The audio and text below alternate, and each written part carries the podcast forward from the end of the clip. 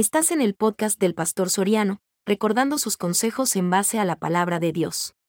Es una noche ya no para reflexionar, sino para hacer buenas decisiones en el año 2014, hacer buenos propósitos y también buenos compromisos.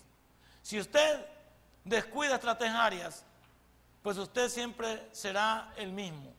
Las personas siempre anhelamos ir hacia adelante, ir hacia arriba. Siempre anhelamos ser mejores. Y esta noche yo le voy a dar el concepto de cada uno de ellos. Y luego nos vamos a meter en unas pequeñas fases de ellos y vamos a explicar por qué yo debo de hacer buenas decisiones, debo de hacer buenos propósitos y buenos compromisos. Vamos a Gálatas capítulo 1, versículo 15.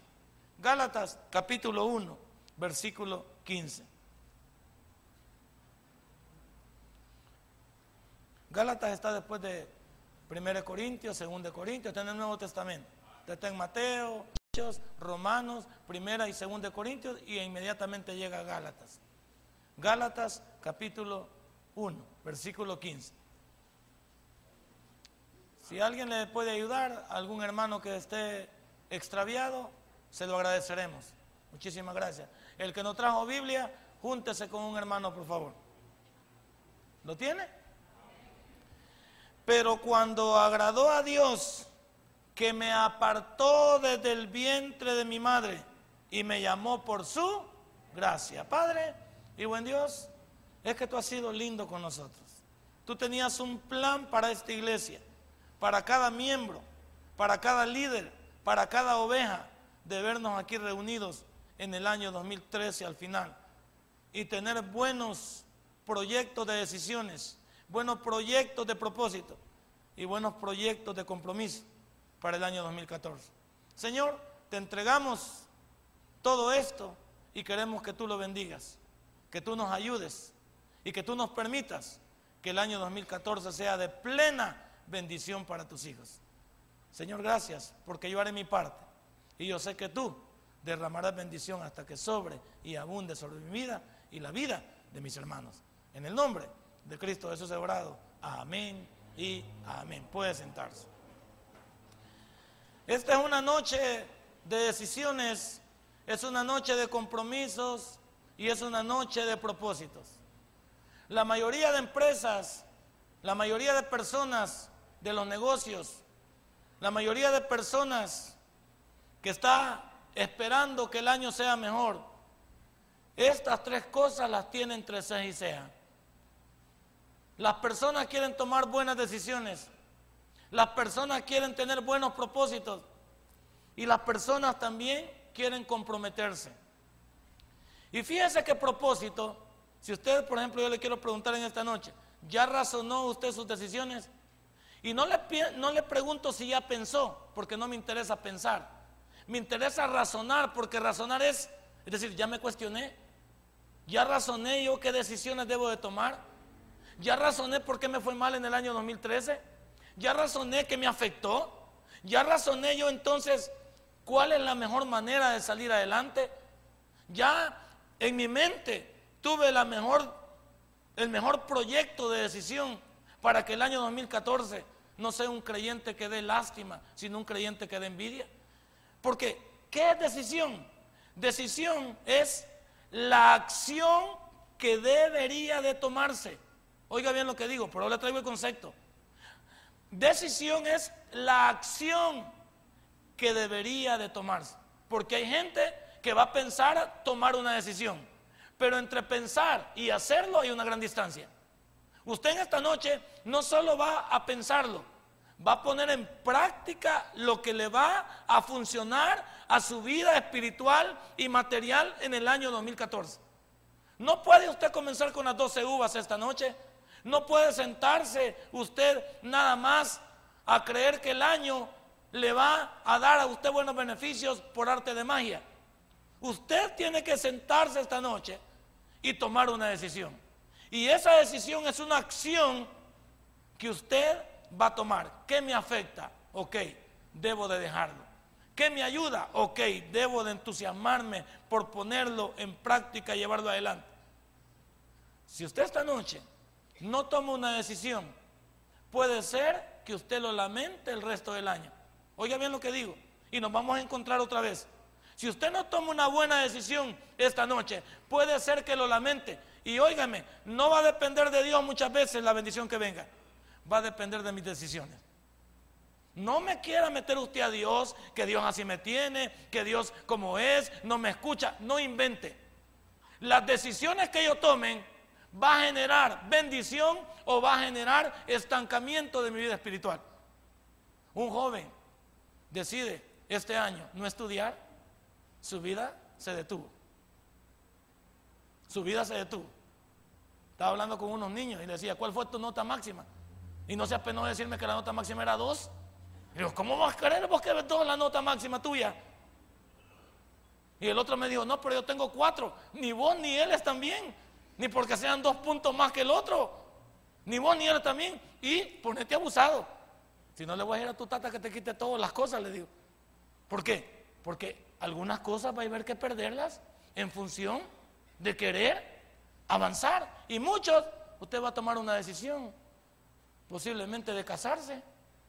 Usted va a tomar una decisión de hacerse novia o novio de alguien. Usted va a tomar una decisión de abandonar su familia. Usted va a tomar una decisión de irse para otro trabajo. Usted va a tomar una decisión de, renunciar a su trabajo. Usted va a tomar una decisión de darse por vencido con sus hijos y decir, ya no puedo con ellos. Pero esa decisión va a marcar su vida durante todo el año 2014. Y va a ser algunos de reír y de llorar. Y algunos va a ser de lamento. Y aunque clamemos a Dios, Dios nos va a decir, no depende de mí, depende de ti. Oiga bien lo que digo.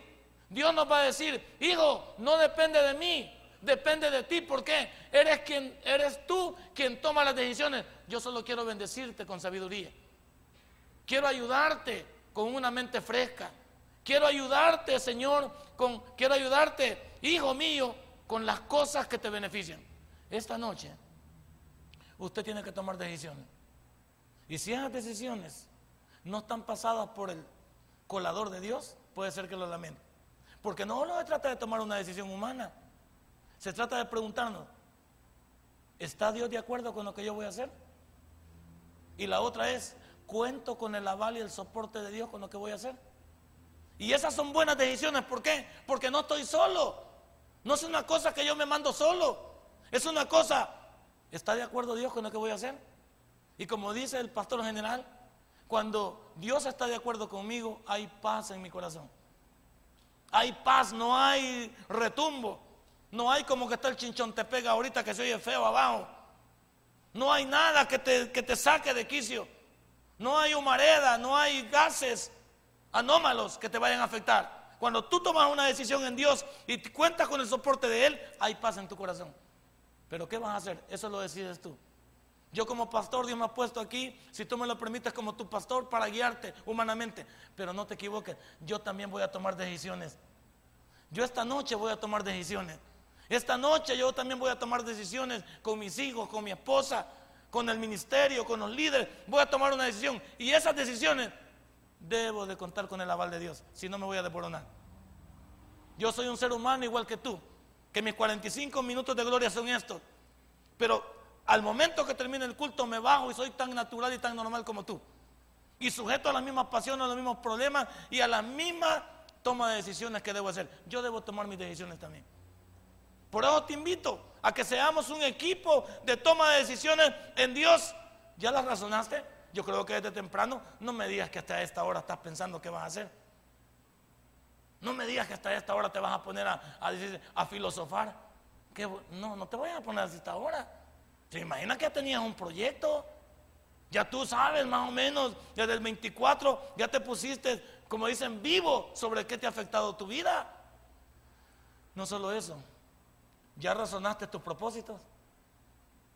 ¿Y qué es un propósito, pastor? Buena pregunta. Un propósito es el deseo, la intención y la voluntad de hacer las cosas.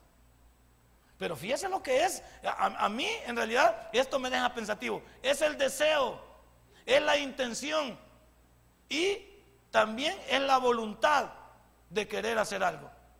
Aquí se está un poquito más delicado. ¿Por qué? Porque tú puedes tener el buen deseo, la buena intención y la voluntad, pero si no la llevas a la ejecución. Los compromisos, ¿cuántos tenemos buenos compromisos? Y hoy van a haber compromisos. Levante sus hojas de peticiones. Ahí están, sus, ahí están sus. En la parte de enfrente van a estar todo lo que usted desea. ¿Sí? Es todos sus deseos en el año. Es todos los deseos que usted quiere de Dios. Y en el lado de atrás, ¿qué van a estar? Sus compromisos. Aquí están sus propósitos, ¿sí o no? Buenos propósitos. Pero esos propósitos, si no los pongo en práctica, digo, eh, Señor, yo quiero cambiar mi carácter. Y el Señor dice, pues no quiero que lo querrás. Hacelo. ¿Sí? Y yo me, como que le diga a mi mujer, va, mira hija, este año te voy a amar más. Mejor no me digas nada. Ahí hablamos por junio, va. No me digas nada. ¿Qué promesa chuca que vos haces? De que te vas a portar bien. Hija, ya no voy a fumar. Pues no me digas que no va a fumar. Comenzá hoy, desgraciado. Hoy comenzá. Hoy comenzá a dejar de fumar. No, no, no es solamente la intención.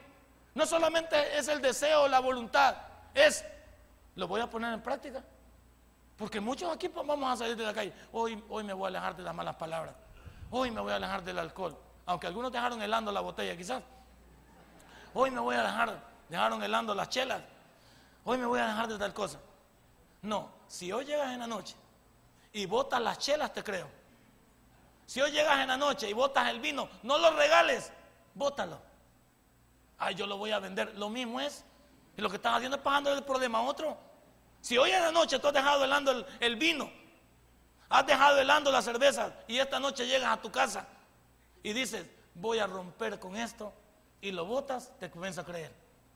Pero dice, no, Señor, yo mañana voy a comenzar. Ah, ya vas, entonces te la vas a echar hoy. Y mañana vas a querer comenzar. Pero mañana ya andas en avión. Mañana ya andas en zumba. No, a dar buena voluntad. Hoy algunos van a decir, hoy, hoy no voy a ir a donde esa mujer. Hoy no voy a ir donde ese bicho, va a ir la cipota que está aquí. Que anda en yugo desigual con novio pagano. O con novia pagana. Hoy no voy a ir. No me digas no voy a ir. Hazlo hoy esta noche. Ya, hoy borró mi cuenta nueva. Hoy escuché al pastor decir que los propósitos solamente son deseos e intenciones. Pero yo no quiero tener deseos e intenciones. O no está de buenos deseos e intenciones en el mundo. ¿Qué dicen los políticos hoy que nos ofrecen? No nos ofrecen un montón de cosas bonitas. Los políticos nos ofrecen un montón de cosas bonitas. El señor Quijano dice que las maras van a desaparecer. Pues el propósito es bonito. El, problema es cómo van a desaparecer ese montón de gente. ¿Cómo? El problema es cómo lo vamos a desaparecer. No, eh, eh, fue el archivo. El otro dice que va a dar como 500 mil computadoras. Ahorita han dado 2 mil. No podemos hablar de las otras 40 mil que pueden tener en mente. Está bien, pero no las hemos visto todavía. El otro dice que, que al vaso de leche le va a echar café. No hemos visto el cafelito todavía. Hay buenos propósitos, sí. Eh, es un buen propósito del señor Saca, del, maestro y del señor Quijano. Buenos propósitos. Pero cuando lleguen a la silla, ¿lo van a hacer? Ahí está el problema. Cuando lleguen a la silla, ese propósito lo vamos a ver clarificado. Por eso, por eso ellos se llaman políticos. Pero usted no se llama político. ¿Cómo se llama usted? Hijo de Dios, cristiano, correcto. Hijo de Dios. Entonces usted va a estar lleno de buenos propósitos que se van a llevar a la práctica. A mí no me venga hoy solamente con el deseo. Eso es lo que algunas veces uno comprendió en su momento. Cuando yo cuando estaba destruido tuve que pasar de los deseos de abandonar mi vida pasada, de mi vida lamentable, a ponerla en ejecución para que Dios transformara esta vida. Si no, allá estaría todavía en la cuneta. Allá estaría todavía tirado. Porque mi vida era un desorden, era un desastre. Pasé de los deseos, pasé a la práctica de decir, me voy a alejar de esto que me afecta. Ya no voy a ir. Ya no voy a hablar por teléfono ya no voy a ir a esperar, ya me voy a alejar. Ahora me voy a ir para el lugar donde debo reunirme con Dios para que Él me beneficie con su palabra y su consejo. Voy a ir para la iglesia. El pastor siempre dice, métase de cabeza con Dios. Ese es un buen propósito. ¿Por qué? Porque al estar metido con Dios, ¿qué chance tiene de otras cosas? Ya no solo un propósito, señores. No es solo un deseo. no es solo una, buena intención, de buenas intenciones está en el mundo, pero no cambia. La gente dice amar, ¿cuánta gente se, se, rasga las vestiduras y dice que a este país, país y a este mundo le falta amor? Pero ellos son los primeros que nos lo dan. Que a este país le falta igualdad, pero ellos no se quitan nada, no, no entregan nada. Que a este país no sé qué, no. Señores, no nos rasguemos las vestiduras. Mejor, calladitos nos vemos, más bonitos, pongámoslo en práctica. Y, no ser nosotros los que vamos con el pito y el tambor, sino que la gente pueda ver que nuestros propósitos se convirtieron en realidad. Lo veo muy serio, hermano. No es 31, no se preocupe. Ahora mire, no solo ya razoné mis decisiones, ya razoné mis propósitos, ya razoné mis compromisos. ¿Y qué es la palabra compromiso? Buena pregunta, aquí lo tengo. Un compromiso es una obligación contraída. Aquí se pone bonito. Mis deseos, perdón, mis decisiones y mis propósitos van para mejorar mi vida. ¿Y quién va a mejorar mi vida? Dios a través de mis decisiones y de mis, y de mis propósitos. Pero Dios también espera que yo me comprometa con Él, ¿sí o no? Que sea agradecido. Dios espera que yo vuelva a mis raíces. Dios espera que yo me congregue más.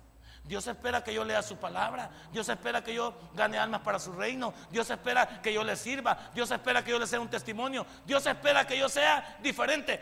Yo en esta noche no solo necesito hacer buenas decisiones, buenos propósitos, sino que necesito comprometerme con Dios. Y no solo comprometerme con Dios, ¿con quién debería comprometerme también? Con mi familia. Debería comprometerme conmigo mismo.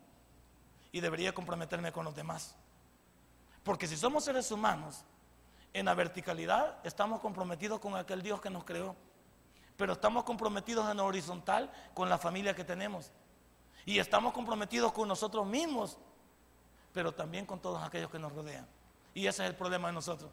A todos les gusta lo bueno, pero no les gustan los compromisos. Eso es lo malo de este país. Hablamos que todos tenemos derechos, pero nadie habla de sus obligaciones. En este país todos hablan, es que tenemos derecho de salir a la calle y hacer este desorden y el derecho de los que transitan por la calle, y el derecho de los que van en el vehículo, y el derecho de los que no pueden llegar a su trabajo, y el derecho de los que no les abren los hospitales para que entren los enfermos, y el derecho para aquellas personas que no pueden, no van a poder operarlos porque no hay nadie, y el derecho de aquellos que necesitan comer, y el derecho para un trabajo. No, aquí nos encanta hablar de que yo tengo mis derechos. ¿Cuáles son tus obligaciones? Y obligaciones es compromisos. Es como los niños, pues. En este país tenemos un montón de problemas con los, niños, hablando de los infantes, porque les han dado carreta que los niños tienen derecho y está bien. Pero ¿cuántos niños tenemos que no saben cuáles son sus obligaciones?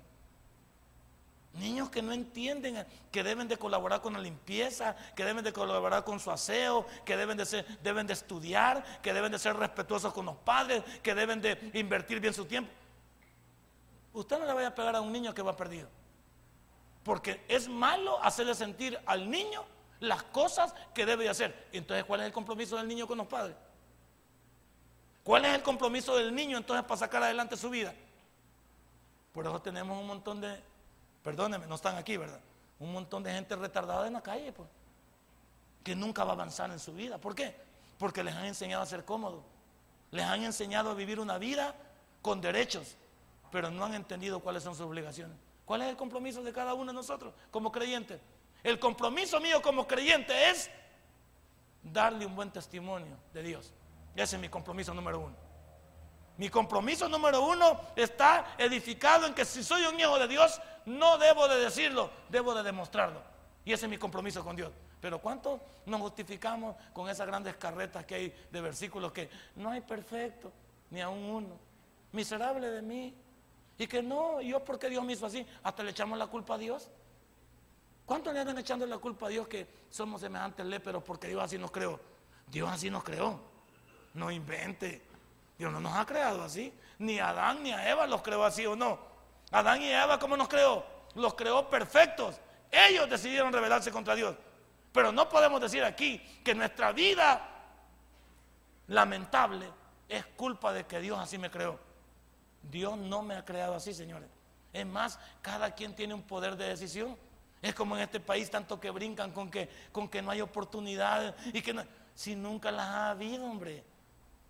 todos los que somos viejos aquí y esta juventud no ha sufrido lo que muchos de nosotros hemos sufrido. No me venga a mí la historia con que aquí no hay oportunidad y que no se puede estudiar. Si, yo no tuve etapas para estudiar, no tuve momentos para estudiar, sino simplemente porque alguien se preocupó por ponerme y le eché ganas al estudio. Pero en esta vida, el que puede no quiere y el que no puede, ese quiere. Porque la vida está al revés. Pero volvamos al tema. ¿Cuáles son tus compromisos con Dios? ¿Cuáles son tus compromisos con Dios? ¿Cuáles son tus compromisos con tu familia? ¿Cuáles son tus compromisos con tus hijos? ¿Cuáles son tus compromisos con tu matrimonio? ¿Cuáles son tus compromisos con terceros? ¿Cuáles son tus compromisos con tus compañeros de trabajo? ¿Ya lo pensaste? Entremos un poquito en el tema. No hay una manera mejor de comenzar el año 2014 que cambiando nuestra manera de pensar. Necesitamos cambiar nuestra manera de pensar. Porque cuando yo cambio mi manera de pensar, yo también voy a tener una mejor manera para vivir. Si yo cambio mi manera de pensar, yo voy a tener también un cambio en mi manera de vivir. No puedo pretender yo avanzar si no cambio mi estilo de ejecutar y de llevar adelante lo que esta cabecita me tira. Para que mi estilo de vida y para que mi manera de vida cambie, necesito cambiar de modelo de pensar. Hay algunos que necesitamos cambiar la manera en que estamos razonando, la manera en que estamos pensando. Hay cosas que usted ya las está viendo que no está bien. Aléjense de ellas, hombre. Hay cosas que ni siquiera hay que pensarlas. Simplemente hay que decir, esto no está bien. Y es que mire, lo que no está bien se mira a cuadras. Usted piensa que, que andar con otra mujer que no es la mía estará bien. Ni los de afuera, los de afuera le dan carreta. Ay, que este viejo se ve bien pollón, este viejo tiene físico, y que este viejo saber qué hace, y que no. La carreta que le quieran dar, pero por detrás que dicen, ay, este viejo va, este viejo andan con él por el pisto, semejante viejo enfermo. Si una gran hernia que tiene, si ese viejo es por gusto, ya está para el tigre. Claro, la gente por enfrente que le dice a uno que las cosas están bien, pero por detrás le dicen la verdad, según este viejo, según él, la hace. La hace de idiota, pero no es otra cosa. O sea, no crea que la gente está de acuerdo con nosotros. Nos hace el mingo mingo, pero no está de acuerdo. Es que lo que está mal está mal. Usted de aquellos que se dedica a decir tamañas grandes malas palabras, la gente se ríe de sus bayuncadas, pero por dentro que dice, semejante lépero, semejante desbocado, semejante chuco. Está más limpio un, un retrete, está más limpio un, un baño que la boca de este señor. Tiene razón. Enfrente le hacen el mingo mingo. Te cuenta sus chistes de Pepito, cuenta sus bayuncadas y la gente le aplaude. Sí, ese es el punto. Pero en la reflexión propia dice, qué lástima este maestro. Y tan cuerdo que se ve, pero tan care tonto que tiene, ¿verdad? Sí. Yo en esta noche le debo decir, cambiemos nuestra manera de pensar para que cambie nuestra manera de vivir. Ahora, ¿cómo ha venido usted pensando en el año 2013? ¿Cómo ha venido pensando? Si, como ha venido pensando, no le ha resultado, le invito a algo, cambie de manera de pensar. Si lo que el año 2013 hice con mi manera de pensar no resultó, es hora de cambiar. Es hora de cambiar. Es hora de decir, no funcionó. Porque lo que importa en esta noche es, ¿qué voy a hacer de ahora en adelante? ¿Qué voy a hacer de ahora en adelante? Usted en esta noche se va a sentar con su familia. Algunos vamos a tener un problema esta noche. Nos vamos a ir para donde los amigos. Nos vamos a ir para donde los vecinos. Y cuando salen los abrazos, usted no abraza a su mujer, sino que a la vecina sale corriendo a abrazar. A la señora. Sale a abrazar a las bichas. No, hombre, abrace a los suyos, hombre. Abrace a los suyos. Abrace a su mujer. Abrace a sus hijos. No, somos candiles de la calle, oscura de nuestra casa. Y vamos con el amigo. Y vamos. No, hombre, quédese con los suyos. Haga, una, haga, haga algo de diferente en este año. Haga el propósito de ser diferente y quedarse en su casa para los suyos. Haga el propósito de comenzar este año al lado de su familia. ¿Por qué? Porque yo debo de cambiar mis cosas a partir de hoy. Que mi mujer que mi marido, voy a decir yo, pero al revés, ¿verdad? Sí, que marido para las mujeres, eh, sepan que ha cambiado, es que es bien difícil decir al otro lado, ¿verdad? Porque ustedes son mal pensados. Que mi mujer y mi marido sepan que yo estoy cambiando a partir de hoy. Que las personas sepan que yo voy en serio a partir de hoy. Pero hoy prometo, y estoy comenzando mal, la gente dice, la verdad, en el papel se ve bonito. Porque qué cosas en el papel no se ven bonitas. Pero en la práctica, ay, dice, volvemos a lo mismo. Este viejo no cambia. Y esta vieja tampoco. Y estos bichos también lo mismo. El mismo tetunte. La misma maceta, el que nos pasa del corredor. ¿Cuándo vamos a cambiar? Buen momento para cambiar de manera de pensar. Número dos, hoy esta noche es una noche de decisiones difíciles. ¿Por qué decisiones difíciles? Porque vas a tomar una decisión de dejar lo que te estorba. Y muchas veces dejar el pecado cuesta. ¿Por qué? Porque el pecado le gusta esta carne. No, nadie me venga con historia aquí. El pecado le encanta esta carne. Por lo tanto, va a ser una decisión difícil decirle no al pecado a partir de esta noche. Esta noche es noche de decisiones difíciles. ¿Por qué? Porque yo voy a tomar una decisión. ¿Y cuál es la decisión? Voy a renunciar al pecado. Voy a renunciar al gusto, al gusto nada más de tiempo, nada más pasajero, nada más que me da algo por minutos, por segundos. Pero después me siento tan culpable y tan destruido como cualquiera. ¿Cuál es la decisión que vas a tomar? Y esta noche tus decisiones debes de tomarlas en cuanto a este presente y en cuanto al futuro. ¿Cuál es el presente? El presente es hasta las 12 de la noche. Y el futuro es a partir de las 12 de la noche que comienza el año 2014. ¿Qué vas a hacer? Tú tienes que tomar una decisión. Todos aquí vamos a tomar una decisión. Y el que no tome una decisión, se la va a lamentar. El que tenga que tomar decisiones aquí y no las tome, lo va a lamentar por el año 2014. Y como te vengo diciendo de la introducción, no me le eches la culpa a Dios. No vayas a comenzar viniendo a decir que yo aquí, que yo allá. Yo te voy a preguntar, ¿cuáles fueron tus decisiones en el final del año? ¿Cuáles fueron tus decisiones? ¿Cuáles fueron aquellas cosas que te estorbaban y no decidiste dejarlas? Si esta noche me estorba algo, debo de dejarlo. Una decisión, una decisión me puede traer consecuencias. ¿Sí o no? Una decisión que yo haga esta noche me trae consecuencias buenas o malas. Lo que yo decida esta noche me va a ayudar para ser feliz o ser un pobre entristecido de este mundo. Un pobre retraído, un pobre resentido social. Esta noche la decisión me va a permitir a mí ser una persona con bendición o una persona que siempre me anda tronando los dedos. Porque para todos se necesita una decisión. Y te explico algo. ¿Cómo vas a manejar tu dinero en este año? Ya te dije lo que este pastor siempre dice. No gastes más de lo que ganas. No uses tarjetas de crédito. Si las tarjetas de crédito no son un dinero que te pertenece, es dinero del banco que tú debes de pagar cuando lo consumes. No te metas en, problemas bancarios.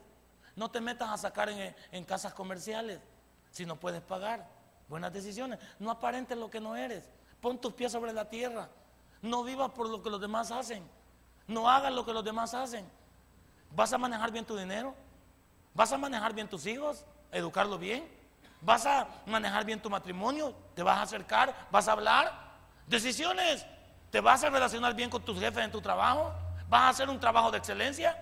¿En tu negocio? ¿Vas a promoverte también a darle la honra y la gloria a Dios en tu negocio? son decisiones. El jovencito va a estudiar más. Se va a poner a pensar que el año pasado no dio, no dio la bola. No salió de ningún lado. ¿Cuántos fueron a las famosas Olimpiadas? Hay que volverles a pagar el microbús. Hay que volverles a pagar un curso para que lo saquen. Porque estos maestros son unos grandes vivianes. ¿Sabía usted que estos maestros son unos grandes pícaros? Le cobran por todo. Hoy ya vienen los maestros, hasta papel higiénico le piden ya al niño. Papel, todos ellos no ponen nada, hoy nada. Hoy la escuela no pone absolutamente nada. Y los niños no la aprovechan. Y los niños que viven para comer y ver la televisión no la aprovechan. ¿Y usted qué dice como padre? ¿Va a tomar una decisión con el niño? Ay, yo lo voy a meter al cuartel. No, tampoco, ¿verdad? Ay, yo quizás este bicho lo voy a entregar a los mareros. Tampoco, ¿verdad? O sea, usted tiene que hacer su trabajo como padre. Ay, yo que esta vieja ya no le digo yo quizás la voy a dejar. No es de por vencido. Esa señora tiene solución. Impóngale manos en el nombre del Señor. Digo para orar, no para pegar, decir, impóngale manos para orar por ella. Ore por ella. Y el problema es, este viejo no cambia. Sí, porque usted, no usted ha querido cambiar de usted. Deje que lo cambie Dios. Usted le anda predicando y veniste que hoy no fuiste al culto y el pastor lo que dijo era para vos. Imagínense lo que le va a ir al Señor allá. Y el Señor le dice, pues al pastor y a vos me lo puedo sonar. Ah, me están metiendo en problemas a mí también. Entonces, ¿qué significa? Usted debe tomar unas buenas decisiones esta noche. Y las decisiones que usted tome le traerán consecuencias buenas o malas. Gracias. Y las, ah, usted está identificado conmigo también. Y las decisiones tienen que involucrar a Dios. Oiga, todas las decisiones que tome deben involucrar a Dios. Llamemos a Dios para que nos ayude. Todas las decisiones debemos de involucrar a Dios. Involucremos a Dios. Hablemos con Dios, pidámosle iluminación a Dios. No hagamos nada sin que lo pensemos muy bien si Dios está de acuerdo. Número tres, Dios tiene un propósito para cada uno de nosotros en el año 2014. Dios tiene un propósito para cada uno de nosotros. ¿Sabe qué pasa? Que debemos de descubrir cuál es el propósito de Dios. Mire, uno de los hombres más protagonistas del Antiguo Testamento, sobre el cual Dios tenía propósitos y no se veían, era con José. José, ¿cuánto pasó, verdad? José no lo querían sus hermanos. No lo querían incluso sus papás porque les decía que hasta lo iban a adorar también. Y sus hermanos lo vendieron como esclavo. Y luego él fue a dar a la casa de Potifar. Allá se enamoró, la, la dueña de la casa se enamoró, a lo quería violar al muchacho. Y el muchacho se resistió, fue a la cárcel. En la cárcel le contestó el sueño a las personas que estaban ahí, al panadero y al copero, con la ayuda de Dios, y no salió de ahí. ¿Y qué hubiera dicho José? Yo he nacido para llorar y llorar, hubiera dicho él. ¿Cuántas personas piensan que han nacido para, para hacer el reír? ¿Cuántas cosas le pasaron a José? Y una cosa que me encanta de José, José nunca se traumó. José nunca se volvió rencoroso. José nunca se volvió una persona altanera, soberbia, resentida. Fue una persona que esperó en Dios hasta último momento. El compromiso que Dios tiene con usted es diferente con cualquier otro. Usted tiene que descubrirlo en esta noche. Y cuando usted lo descubra, puede ser que usted sea el segundo José, que llegó a ser el segundo hombre detrás de Faraón. José llegó al final de su vida descubriendo lo que Dios quería. Incluso cuando sus hermanos vinieron delante de él. ¿Qué hubiera hecho usted si sus hermanos lo habían vendido a usted? Y hubieran venido a pedirle cacao después. ¿Qué hubiera hecho usted? Ahora me las pagan, desgraciado. Ahora me las... Ahora vamos a ver, agarren a esto y sinchacéenmelo. Ahora vamos a ver de qué están hechos. ¿Verdad que José no hizo eso? ¿Qué le dijo al hermano mayor José?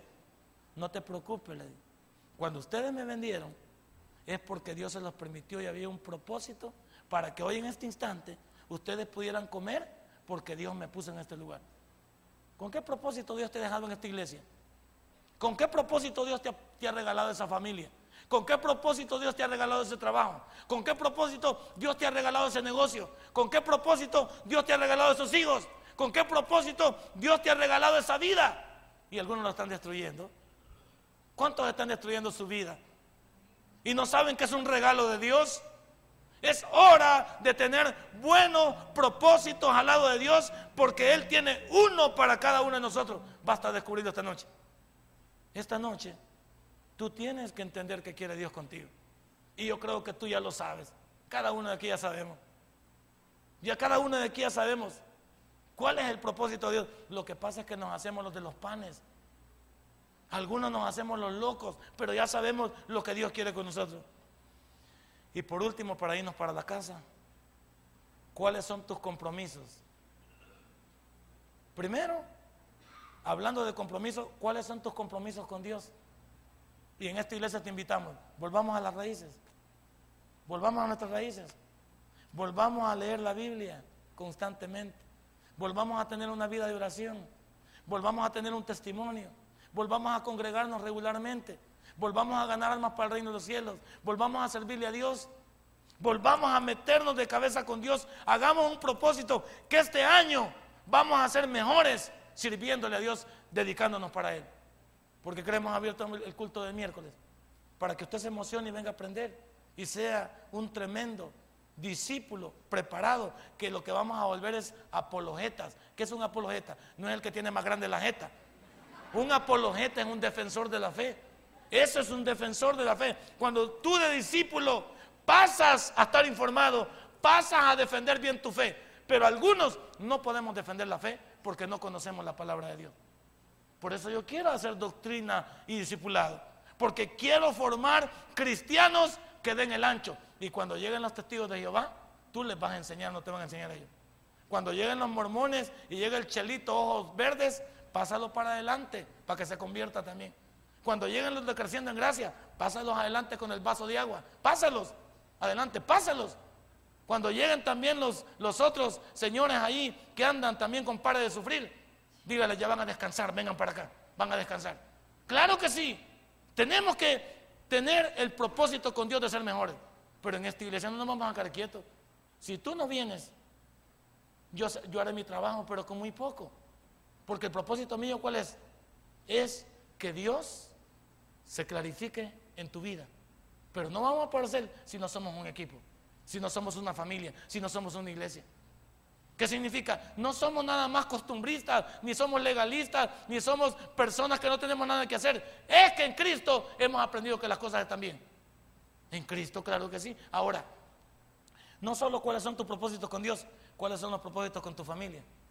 ¿Qué cosas hay que cambiar en la familia, señores? ¿Qué cosas los hijos deberían, hijos malcriados, respeten a sus padres, hombre? Hijos bayuncos que, que no, que no aprovechan, ni, ni también eh, respetan, ni también agradecen lo que sus padres hacen. No sean bayuncos, muchachos. Hay padres, hay, hijos que maltratan a sus padres, hasta los ofenden, los ultrajan, los denigran y hasta quieren pegarles. Semejantes bichos, préstemelos en la casa para llevármelos un día. Pero no solo eso, se les va a sacar la mano. No, no respetan a, sus padres. Hay un montón de cipotes incluso aquí en la iglesia que, que son malcriados. Sus padres Usted, por supuesto que no tiene todo el derecho de amarlo, pero sí de respetarlo.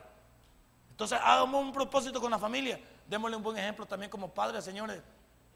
No le digamos a los hijos las cosas que no van a poder hacer porque no tienen un testimonio.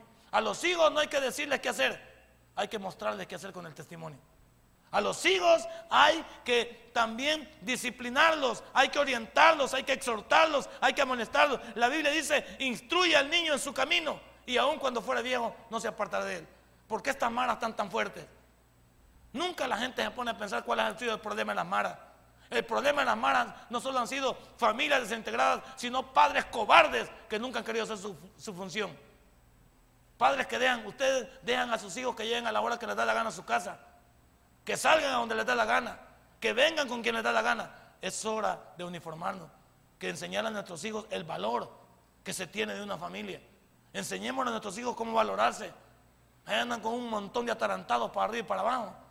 Ahí andan con un montón de enfermos mentales aplanando calles y se van a quedar a ser perdedores. Aléjate de la chuma, joven. Aléjate de la chuma y únete a las personas que quieren triunfar. Pero un triunfante no lo encuentra en la calle, lo encuentra en las aulas de estudio. ¿Cuántos bichos también usted les compra computadoras, les compra tablet y les compra teléfono? Esos bichos solo jugando basura, pasan solo jugando cosas. Padre, enséñale algo a su hijo. En mi casa a muchos no les gusta, fíjate, le voy a comentar por qué. Porque en mi casa hay disciplina. Ahí no permito yo que después de las 10 estén con Bayoncar. Aquí te me vas a acostar. Ya no es hora. Y que voy a estudiar. Se estudia de día.